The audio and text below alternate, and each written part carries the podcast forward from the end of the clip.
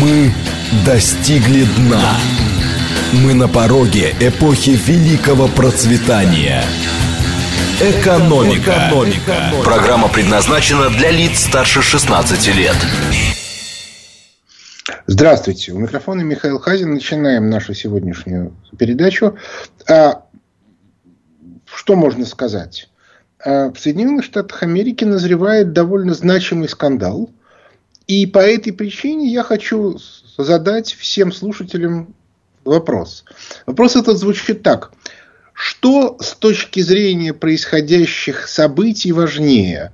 Заключение э, дипломатических отношений между Ираном и, и Саудовской Аравией под патронажем Китая или же банкротство двух американских банков, которые произошли в конце предыдущей э, э, недели. Соответственно, варианты 8 495 134 21 35 важнее Иран и Саудовская Аравия, а 8 495 134 21 36 важнее американские банки, и 8 495 134 21 37 чума на оба их дома. Еще раз. А 134 21 35 Иран и, и Саудовская Аравия – 134, 21, 36 важнее американские банки. 134, 21, 37 у меня нет оснований для того, чтобы предпочесть, предпочесть то или иное событие. Значит, я напоминаю, что объективную картинку про американские банки можно прочитать в обзорах фонда Хазина. Новый обзор вышел в субботу утром. Для особо привередливых товарищей э, вот 10 минут тому назад вышла английская версия обзора, можно прочитать и ее. Если же говорить о ситуации в целом, то, то нужно сказать следующее. Особых объективных оснований для того, чтобы обвал именно этих банков вызвал цепную реакцию, нету. Вот детали я уже сказал, смотрите в обзор. А по этой причине возникает вопрос, а в чем, собственно, вся история?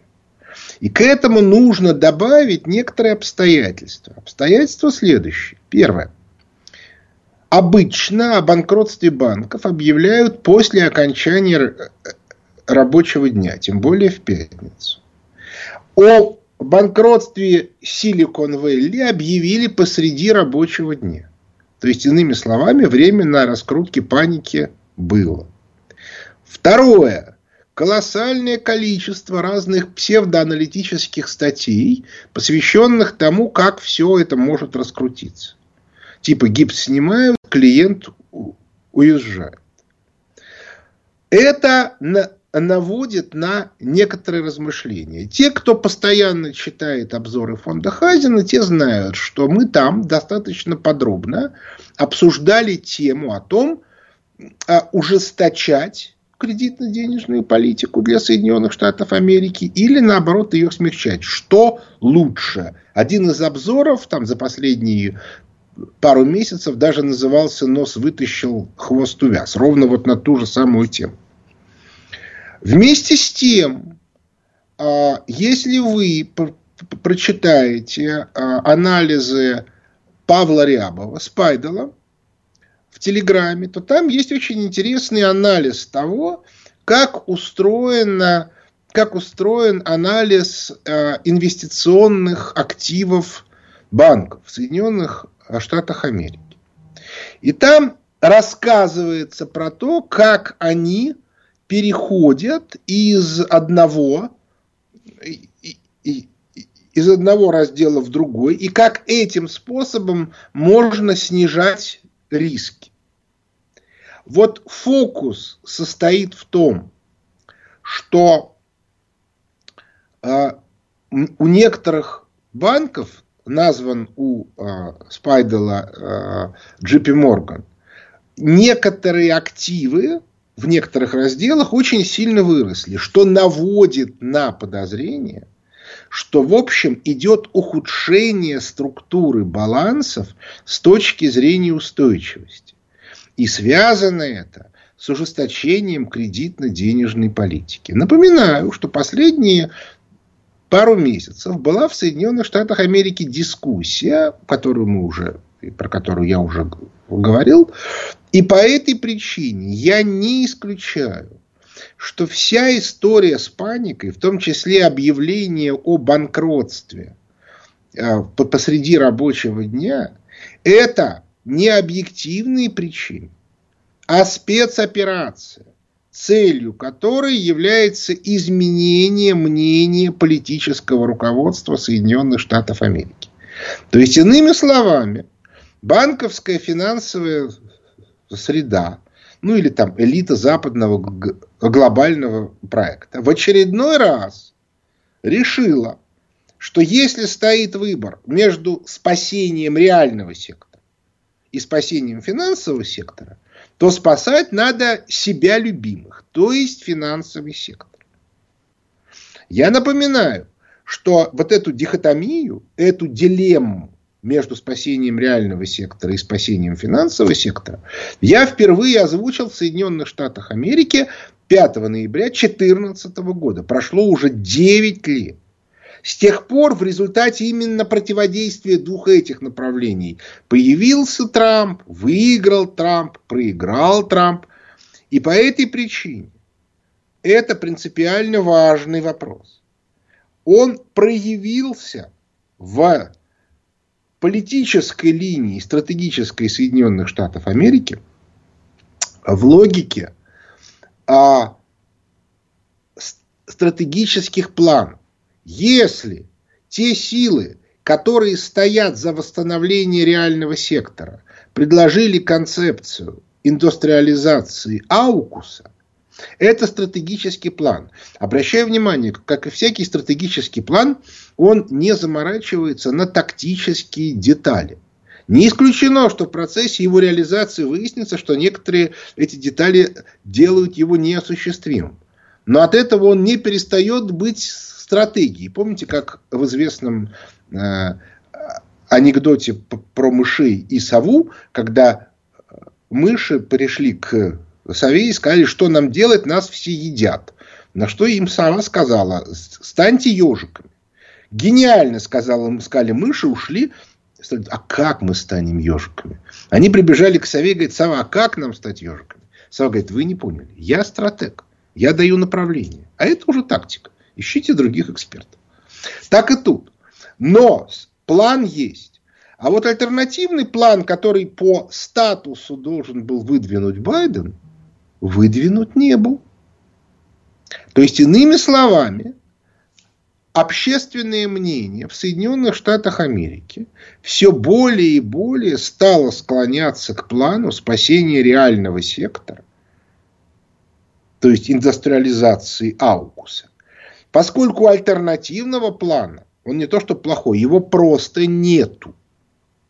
И вот в этот момент финансисты поняли, что спасение утопающих – дело рук самих утопающих. Обратите внимание, первое, что сделала ФРС уже в воскресенье, это объявила новую программу поддержки. Новая программа поддержки – это что? Это эмиссия. То есть, иными словами, в экономику будут вброшены деньги. Начнется инфляция. Инфляция разрушает спрос, инфляция разрушает реальный сектор. Кто-то скажет, ну как же так?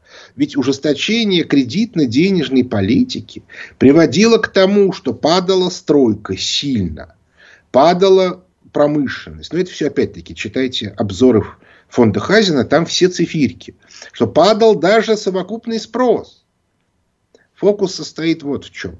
Дело в том, что в Соединенных Штатах Америки занижается инфляция. И не исключено, что при высокой инфляции и спрос, и строительство, и все остальное падало еще сильнее. Ну, строительства, может быть, нет, потому что это концентратор, да, то есть все, все, все деньги идут туда, ну и в фондовый рынок. Но этого не видно, потому что оценивается все в номинале по заниженной инфляции. И вот эта вот величина занижения инфляции, она автоматически переходит в показатели роста экономики, то есть промышленности в том числе. Но инвестиций в реальный сектор при высокой инфляции быть не может, потому что никакой идиот не рискнет своими деньгами на 10 лет в условиях высокой и при этом неопределенной инфляции.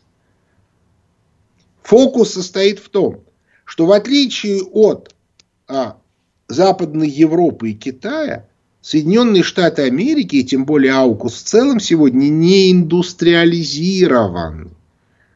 Им необходимо перестроить энергетическую инфраструктуру, технологическую инфраструктуру, образовательную инфраструктуру под новую систему разделения труда в масштабе аукуса. Это требует очень больших денег, и это невозможно до тех пор, пока существует нынешняя финансовая система.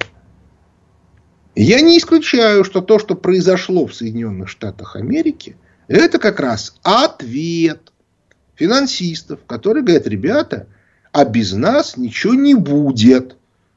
Мы этого не хотим. Ну, теперь давайте смотреть на а, а, голосование. Результат голосования следующий. Значит, у нас а, 55% считают, что Иран и, и Саудовская Аравия а, важнее. 27 считают, что американские банки важнее. Ну и оставшиеся 18% считают, что э, дело все в том, что как бы непонятно, да, чума на, э, на обе ваши э, головы. Значит, у нас теперь мы переходим к Ирану и Саудовской Аравии. Ну, во-первых, переговоры Ирана и, и Саудовской Аравии шли уже очень давно. И шли они не в Китае, шли они на Ближнем Востоке. И Карина Александровна Геворгян об этом много раз говорила. А, то есть, иными словами, то, что эти дипломатические отношения были заключены, вот, так сказать, вот в присутствии китайцев, это демонстрация мы теперь не ваши. Да, вот теперь ни Иран, который уже давно под американскими санкциями, ни Саудовская Аравия, который формально еще союзник Соединенных Штатов Америки, ни тем более Китай не являются частью американской периферии. Это теперь другое. Напоминаю, что АУКУС в рамках концепции валютных зон, которые мы с Андреем Кобяковым ввели в книжке «Закат империи доллара и конец Пакс Американо», которая вышла в 2003 году. Это как раз долларовая валютная зона. Вот здесь нужно отметить одну вещь. Дело в том, что книжка наша писалась не в 2003, а в 2002 году. Просто в 2002 году мы не знали, где ее издать, поэтому она лежала какое-то количество месяцев. А, и мы к ней дописали одну главу совместно, которая называется, если память не изменяет, «Последний год». Ровно потому, что книжка написана в 2002 году. Но сама книжка – это набор статей, примерно через одну, а, который писал Андрей Кобяков и который писал я. Поэтому это скорее сборник, в котором половина глав написана мной одним, а, а, а еще одна, а вторая половина написана Андреем Кобяковым, тоже одним. То есть согласование только в, э, в предисловии и в заключении. То, что мы писали вместе. Но просто дело в том, что у нас немножко разные а, мы, мы немножко с разных сторон смотрели на картинку. И по этой я смотрел как экономист, а Андрей Кобяков как макроэкономист. Напоминаю, что в это время он вел в журнале «Эксперт» еженедельную колонку макроэкономическую. А, и по этой причине а, вот эта вот концепция валютных зон, она была введена мной где-то в 2001 году, то есть еще раньше. Но а до недавнего времени она, ну, как бы не то, чтобы ее просто игнорировали как бы, в западном истеблишменте. Сегодня уже понятно, что именно эта концепция начинает реализовываться. Другое дело, что мы не ведем работы по созданию широкого евразийского пространства, то есть валютной зоны, которая бы в себя включала Россию, Турцию, Иран и арабский мир на сегодня. Возможны и другие варианты, но мы пока как бы, их рассматривать не будем. Ну, кстати, сегодня э, к арабскому миру начинает примыкать часть э, и Черной Африки, то есть Центральной Африки. И мы это видим, которая там избавляется от французского и британского господства. Значит, а в этой картинке уже понятно, что если Соединенные Штаты Америки признают, что они отходят на, в долларовую валютную зону, то есть в аукус, то они должны бороться с теми, кто в рамках этой концепции их опережает.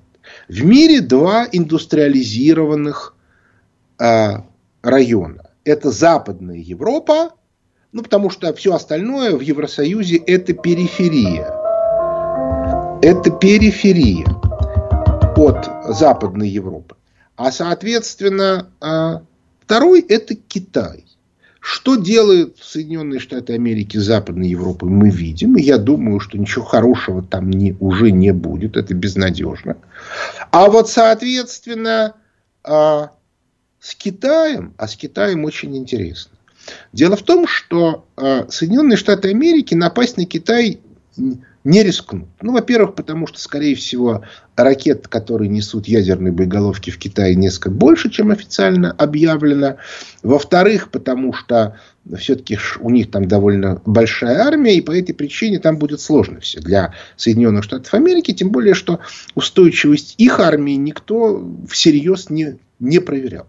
По этой причине ключевой вопрос. Это ограничение Китая. Китай нужно не выпустить в мировой океан. И вот здесь самое интересное.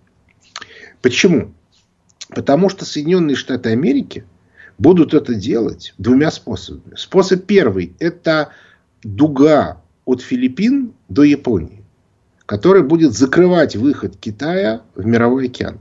Для того, чтобы это сделать, категорически необходимо захватить все те острова, которые и, и отмели, которые захватывал Китай, и не отдать Китаю Тайвань. Си Цзиньпин буквально вчера сказал о том, что он стремится к тому, чтобы Китай мирно вернулся в лоно Родины. А все прекрасно понимают, что имеется в, в виду. Это выборы следующего года, на которых должна победить партия Гаминьдан, а, которая прокитайская. Фокус состоит в том, что Соединенные Штаты Америки не могут позволить себе в рамках этой концепции Аукуса отдать Тайвань. По этой причине либо выборов не будет, либо э, они будут посчитаны правильно. Ну, собственно, чем мы Первый раз, что ли, мы не видели, как происходили выборы в Соединенных э, Штатах Америки, последний. А тут какой-то Тайвань. А, и более того, это потребует, ну, в общем, вооруженных атак на, потому что Китай будет защищаться, Китай будет свои базы на этих вот островах и отмелях защищать и так далее и тому подобное. Второе. Надо ни в коем случае не допустить чтобы Китай пролез на юг, э, в Малакский, на Малакский полуостров. То есть не допустить э, контроля Китая над Бирмой, Таиландом, Малайзией, Камбоджей. А, ну, Камбоджа находится полностью под китайским контролем, но у Камбоджи нет с Китаем общих границ. А, про Лаос не могу ничего сказать, но у Лаоса тоже нет общих границ. Значит, нужно что делать? Э, Соединенные Штаты Америки должны взять под контроль Бирму и Таиланд. Ну, и частично Малайзию. И вот это вот та задача, которая тоже может потребовать участия вооруженных сил Соединенных Штатов Америки. Причем это надо делать быстро, потому что Китай тоже понимает, что надо действовать быстро. Времени осталось крайне мало. Вот я эту ситуацию вижу так, что Соединенные Штаты Америки сейчас будут быстро закрывать свои европейские проекты, Украину в первую очередь, по банальной причине, потому что с Европой все понятно. Нынешнее руководство Евросоюза не в состоянии восстановить свою субъектность. Если бы у власти в Германии был бы Бисмарк, он бы все ресурсы бы бросил на то, чтобы восстанавливать северные потоки.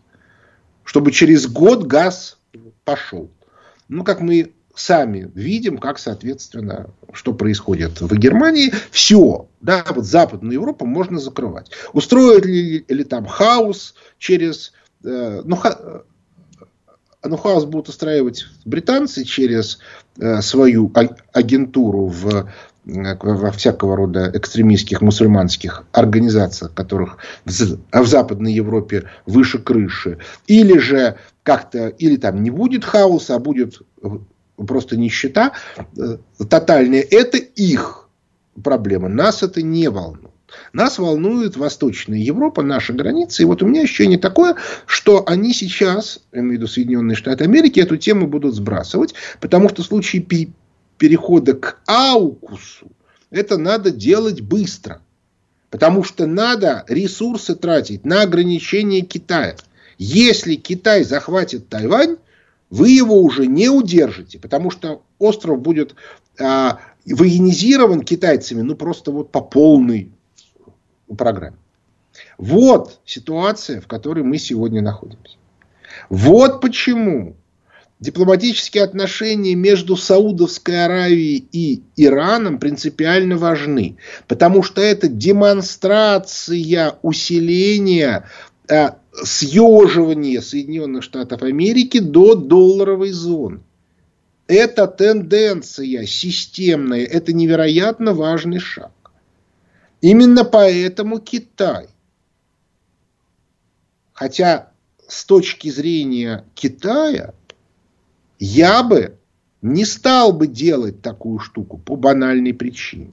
Потому что если бы Россия была бы модератором Саудовской Аравии и Ирана, то она была бы номер один в противостоянии с Соединенными Штатами Америки. А теперь я, я не исключаю, что именно вот это вот и станет ключевым элементом в том, что для Соединенных Штатов Америки главным противником станет именно Китай, а не Саудовская Аравия с Ираном и не Россия. И вот Именно поэтому установление дипломатических отношений между ними под патронажем Китая, мне кажется, куда более важное событие, чем ну, с большой вероятностью рукотворная э, история с американскими банками. Ну, а детали читайте в обзорах. Перерыв на новости. Экономика. Экономика. Возвращаемся в студию. Микрофона Михаил Хазин. Начинаем отвечать на вопросы слушателей. Алло. Здравствуйте. Здравствуйте. Меня Александр зовут, я из города Москва. У меня такой вопрос. Вот недавно вышел фильм э, индийский «Рядом ревет революция» называется. И вот этот, этот фильм наполнен британофобией гораздо сильнее, чем многие американские фильмы там 80-х, 90-х годов. Но самое интересное, что фильм очень высокие оценки получил, даже Оскара. Вот как вы думаете, не начинается ли это такой вот э, культурный слив в Британии? Ну, это вопрос сложный, но вообще говоря, если как бы концепцию, а, концепция Аукуса принимается, то в этом случае возникает вопрос, а кто главный? А, вот в рамках вот этого вот объединения. То есть Соединенные Штаты Америки искренне считают, что главные они. Но проблема в том, что если мы посмотрим на концептуальную логику вот этого самого Аукуса, то мы увидим, что она скорее повторяет концептуальные схемы Британской империи 18-19 века, ну даже первой половины 20 до 40 э, 41 годов. И по этой причине я не исключаю, что во многом там именно британцы рулят, крутят и так далее. По этой причине я бы сказал так, что э, те силы как бы, национально ориентированные в Соединенных Штатах Америки, которые, собственно, вот идею Аукуса и двигают, они должны максимальным образом опускать Великобританию. Так что я не исключаю, что вот эта линия тут действительно имеет место. Следующий вопрос. Алло, здравствуйте, Михаил. Вы в своих передачах э, постоянно говорите, что нас скоро ожидает экономический рост. Вот не могли бы вы более детально описать, как будет происходить этот рост э, вот в такой области, как информационные технологии? То есть, э, что нужно для того, чтобы мы создавали свои компьютеры, свои операционные системы, вот и, например, YouTube и Zoom, вот вы начали передачу с того, что у вас упакованная система связи была использована. Когда мы создадим, будем создавать свои надежные программные системы, и для этого что нужно? Только изменить кредитно-денежную политику в государстве или что-то Бога ради, вспомните Рутуб, когда он появлялся. Он же был отличная система, отлично работал. Вот. Но потом а, перешли от концепции разработчиков к концепции распила бюджета. Вы поймите, пока мы живем в рамках либеральной концепции распила бюджетов, ничего не получится. Более того, не, не только у нас. Вот история про Соединенные Штаты Америки тут тоже показатель. Я про это много раз уже говорил со ссылкой на экспертов о том, что там из десятков оборонных программ, которые были запущены в 90-е годы в Соединенных Штатах Америки, рассчитанные на 8 лет, 12, 15, сделана фактически только одна. А все остальные не закончены ровно потому, что там тоже либеральная концепция распила э, бюджету. Ну, ну найдите людей толковых, дайте им бюджеты и снимите с них э, э, контроль эффективных минагеров. И все у вас тут же будет. Сильно быстрее, чем многие думают. То есть тут нужна просто личная ответственность. Вызывается мальчик Петя, мальчик Коля. Им говорится, сколько тебе нужно денег, чтобы сделать эту хрень. Я могу вас уверить, они выложат бюджет на порядок меньше, чем тот, который выложит эффективные минагеры за ту же э, задачу. И разница между ними только в том, что вот эти мальчики сделают, ну или если не сделают, то тогда им будет, соответственно, сказано, ну извини, дружок, да, тогда, значит, вот больше ты уже под себя бюджет не получишь, ищи более удачливого, иди к нему работать. Вот. Да, или работай сам, да, сам привлекай деньги на рынке. Вот. А, а соответственно, эффективные минагеры ничего не сделают, и мы видим, как они работают. Так что тут как бы все очевидно совершенно. Как только мы отказываемся от либеральных методов управления финансами, у нас немедленно начнется взлет. Следующий вопрос. Алло.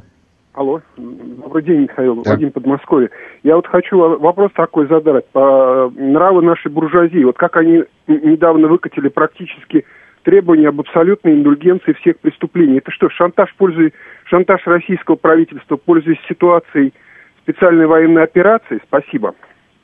Ну, вы знаете, я бы на их месте не обольщался. Да? Зная, как устроена жизнь, я могу сказать, что можно дать вот такую индульгенцию, а потом через три года или через пять ее отозвать обратно в связи со вновь открывшимися обстоятельствами. Мы-то думали, что вы там занимались мелкими хищениями, а вы еще, оказывается, разрушали инфраструктуру государства. Так вот в чем дело. А на это мы индульгенцию не давали. По этой причине.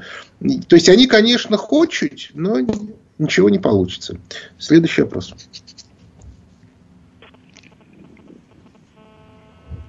Алло. Алло. Михаил да. Леонидович, э, здравствуйте, это Виктор Михайлович из Подмосковья. Да, из здравствуйте. Из, из давно мы вас слышали, я уже стал волноваться.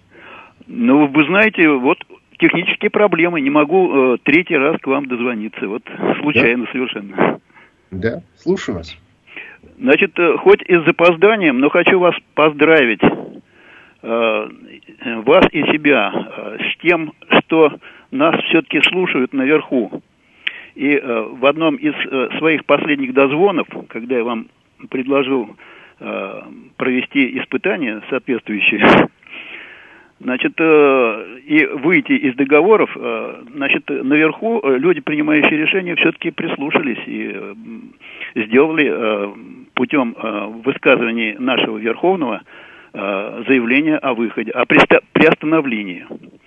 Ну, Но... подождите. Я вот жду, когда мы выйдем из ВТО и, соответственно, из договора с МВФ. Да я тоже жду, потому что вопрос следующий такой, что мы, конечно, а, они прислушались и к вам, потому что вы сказали, что в ответе, что нужно действовать осторожно. Вот они осторожно и действуют. А мне, э, так сказать, э, вопрос следующий. А когда мы начнем действовать проактивно? Э, потому что без наступления победы не бывает. Или мы ну, приверженцы э, концепции, э, значит, сидеть на холме и ждать, пока по реке проплывет, э, значит, тело твоего врага? Да, я понимаю, да. Дело в том, что э, тут есть одна тонкость. Дело в том, что, и она действительно неприятная, да, дело в том, что э, эффективные минагеры не могут работать качественно, потому что они не понимают содержания и, что самое главное, риски угрозы собственной безопасности для них важнее, чем а, как бы реальный результат. Вот, собственно, именно поэтому я говорил о том, что нам, может быть, понадобятся комиссары в пыльных шлемах. Комиссары в пыльных шлемах, собственно, они нужны не потому, что они что-то понимают, они нужны по другой причине. Они нужны потому, что они говорят людям, которые находятся наверху, ты должен получить вот такой вот результат. Если тебе для этого нужно раз, два, три, четыре, пять, скажи мне, я обеспечу. Но если ты не можешь получить результат, скажи сразу и уходи. Потому что иначе мы тебя расстреляем. А, соответственно, люди, которые сидят наверху, у них другая логика сегодня. Любой ценой сохранить должность. Поэтому они обещают, обещают, обещают, точно зная, что это не наказуемо. По этой причине мы должны перейти к концепции наказуемости. Вот вся беда всех наших чиновников состоит в том, что они точно знают, что все ненаказуемо. По этой причине, если они что-то делают, ну вот типичный совершенно пример, это моя история. Я делал. Причем, как бы, я сделал вещи, которые не сумели через там уже сколько, 25 лет прошло, восстановить. То есть вот системы э, контроля за деятельностью чиновников содержательного не существует в администрации президента с апреля-мая 1998 года, как разогнали экономическое управление. Отсутствует. Никто не знает, что реально делают чиновники в правительстве. Да и не только в правительстве, но и в регионах. Причем для этого не нужно было много людей. Да, в экономическом управлении реально работало. Вот работало. По, по штату было, по-моему, 35 человек. В реальности в пике было где-то 28-29. А мы просто не успели всех, всех набрать. А работало реально, ну, там, 18. 16-18 человек. И они полностью контролировали всю картинку. Вот. И по этой причине э, мы должны перейти к ответственности. То есть, как только нет результата, все, до свидания. Причем, обращаю ваше внимание, не надо расстреливать на первом этапе. На втором придется. А на первом не нужно, потому что потеря места это для современного чиновника кошмар, это конец. Ну, потому что он не, может, он не сможет жить так, как он привык. Так что вот так вот. Следующий вопрос. Да, здравствуйте. Алло. Спасибо вам за интерактив, как говорится. Наверное, единственная передача со, со связи со слушателями. Вы знаете, а вот как, как вот остановить, вот, э, так сказать, вот Видите, э, допустим, э, и Китай вышел на первое место по экспорту древесины. Вопрос задавайте. Вопрос задавайте. Вопрос. Каким, каким образом вот остановить вот это невидное в истории ограбление нашей Родины, собственно говоря, когда вот вся эта... Значит, ограбление, все, я понял. Ограбление, ограбление нашей э, Родины уже фактически остановлено. Дело в том, что оно было возможно только в рамках Бреттон-Вудской модели. Да, сегодня еще остаточные явления продолжаются. Но мы уже начали не только терять, ну вот последние это там 300 миллиардов, но и получать. Надо при этом не забывать, что основное, что мы потеряли, это то, что капитализация наших активов была на Западе. И под нее печатались деньги. Часть этих денег мы же и получали обратно в кредит. То есть выплачивали по ним процент. Если мы сейчас эту систему отменим, она уже отменяется. Мы видим, это происходит у нас на глазах. Я в первой части много рассказывал про распад мировой долларовой системы и про а, как бы, восстановление и, и, и создание валютных зон. Только этим нужно заниматься. Нужно создавать рублевую валютную зону.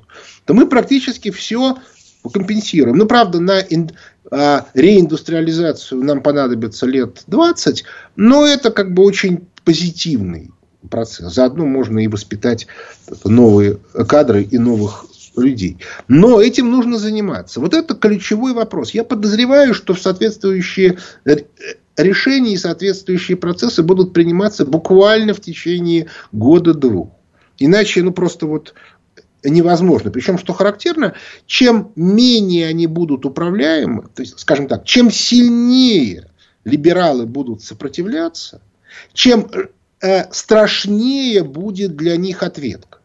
То есть, если они тихо сдадутся и отползут, то они смогут обеспечить себе, своим детям и внукам жизнь на уровне среднего класса, ну, вот на протяжении там, 50 лет, а то и больше. А вот, а вот если они будут сопротивляться, то для них начнется катастрофа. Беда состоит в том, что невозможно объяснить человеку, у которого личный самолет, что ему надо переходить на уровень потребления среднего класса. Он просто этого не понимает.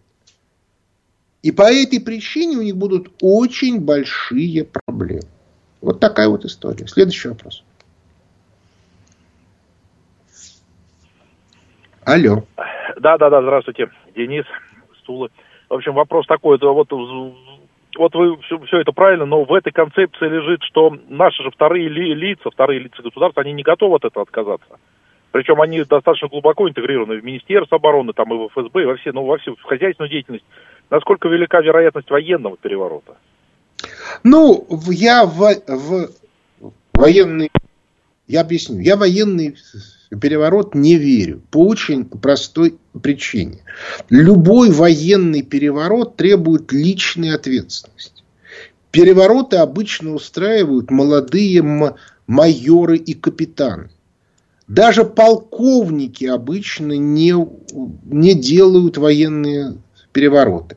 Почему? Понятно. Потому что риск потерять очень велик. Но мне и так хорошо. Зачем я буду рисковать? Вот там есть молодые. Я их буду так немножко наускивать. То есть переворот устраивают только люди, которые думают, что они все потеряют. Вот для них опасно. Да вот они опасны.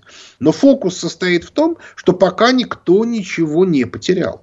Обратите внимание, те, кто сбежал, Ходорковский, этот самый там братья Ананьевы, Пугачев, э, все эти самые Авины, Фридманы и так далее, с ними вполне, соответственно, можно сказать, что они э, взорвались. Ну, как бы Авен и Фридман, видите, они еще считают, что они еще выкрутятся. Вот. Ну, там Гусинский еще, да, из старых. Березовский, очевидно, заигрался. Пугачев, ну, тут-то вообще все понятно. Да, его вот это знаменитое пятичасовое интервью четко показывает, что человек как был лавочником мелким, так и остался. А играть решил на, на верхнем уровне его сожрали. Вот весь фокус в том, что э, майоры и капитаны в, ны, в, в нынешней ситуации будут скорее играть за Путина. Потому что совсем одно дело быть генералом в великой державе, и, совсем другое дело быть генералом в в банановой республике. А как бы план Запада состоит именно в том, чтобы расчленить Россию на банановой республике. Кстати, быть генералом в банановой республике еще и страшно опасно, потому что там есть тоже молодые э, капитаны и майоры, которые этих генералов легко меняют. То есть, иными словами, Военный переворот я не верю. А вот в тотальный саботаж, который имеет место, я верю. И вот этим и нужно заниматься. И при этом нужно объяснять всем этим вот генералам, что, ребята, если вы хотите сохранить свой уровень, ну, не сохранить уровень жизни, это невозможно, но сохранить как бы некоторый, некоторый уровень жизни, вам надо тихо отползать. А вот если вы будете сопротивляться и заниматься саботажем, ну то, чем занимаются многие лица в Министерстве обороны, называется саботажем. Да, и, и не только в Министерстве обороны, а в правительстве тоже то, соответственно, вот, вот в этом случае вам придется очень плохо. Причем, что самое страшное, у вас уже не будет пути назад. То есть, в какой-то момент вы скажете, ой, ребят, ну да, мы переборщили, давайте мы отойдем. Нет, нет, нет. Сначала надо посидеть и еще отдать то, что вы украли. Вот смотрите, вы украли на 18 милли, миллиардов долларов. Да вы что, с ума сошли? У меня-то личный капитал-то всего 2 миллиарда, а все остальное воровал не я. Да-да-да. Да, да, да, всех остальных, пожалуйста, сдай тоже. Но ты должен вернуть 18 миллиардов. Вот в чем весь фокус. Поэтому тут все будет очень сложно. Следующий вопрос. Алло. Алло. А, здравствуйте. Александр Подмосковье. Объясните, пожалуйста, если госдолг США превышает бюджет, значит это государство банкрот – фейк стейт, и керенками да можно нет, обклеивать сортир, да но нет, при конечно. этом репа ну... у них трескается от самодовольства, и они подминают под себя все и вся, и не только Папуа Новую Гвинею. Ничего Спасибо. не подминают, у них уже ничего не трескается, они не знают, как вытянуть ситуацию, у них э, жесточайший внутренний конфликт, я его описывал в первой половине, что вся элита раскололась над, над две части, финансовую и промышленную, которые друг друга люто ненавидят по банальной причине, потому что победа одной означает исчезновение другой. Еще раз повторяю, не ослабление, а исчезновение. Впервые за всю историю Соединенных Штатов Америки победа одной элитной группировки означает ликвидация другой. И поэтому драться они будут до конца. Это как раз вот тот случай, когда не драться нельзя. Это не наши чиновники. Вот в чем, вот в чем вся штука. Вот. А что касается долга, то вы поймите, когда вы печатаете свои собственные деньги, как, какая разница, какой у вас долг? Нужно будет напечатывать. Да, при этом, конечно, обанкротятся банки, обанкротится реальный сектор, обеднеют люди. Но какое дело как бы, элитам до вот этих вот всех э, э, людишек? Так что не надо упрощать. Следующий вопрос. Алло. Алло. Алло.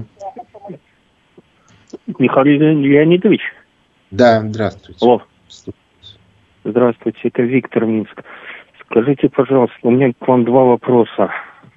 Первый – это зачем Китаю пробивать морской путь в Европу, если там намечается хаос и ничего не получится продавать сильно?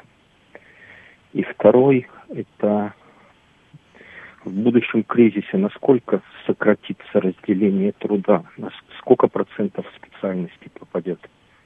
Ну, а на второй вопрос простого ответа нет.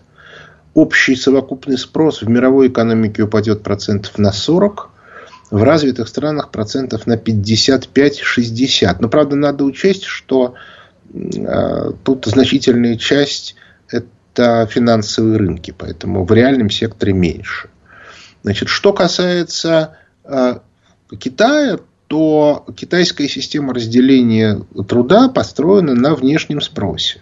Заместить его на внутренний не получилось. Это принципиально важная вещь. По этой причине они бы и рады а, внутренним спросом ограничиться, но не могут. И поэтому они будут рваться на внешние рынки. А уж почему это будут обязательно э, европейские рынки, я бы не сказал. Потому что они могут рваться на рынке Латинской Америки, где будет своя индустриализация.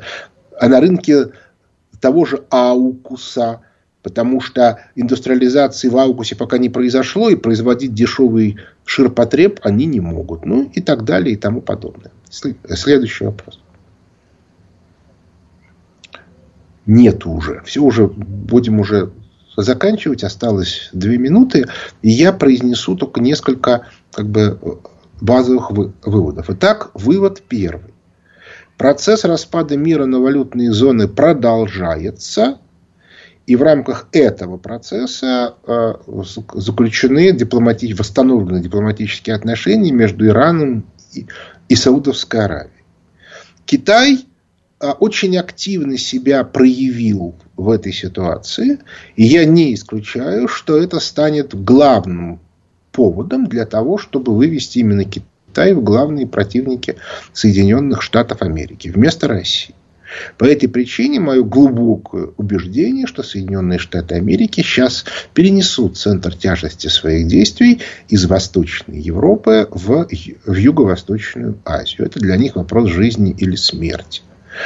Кроме того, я сильно подозреваю, что Соединенные Штаты Америки все-таки из дефляционного сценария будут выходить и будут вновь возвращаться в инфляционный сценарий развития кризиса, потому что пока банкиры в состоянии эту вещь продавить.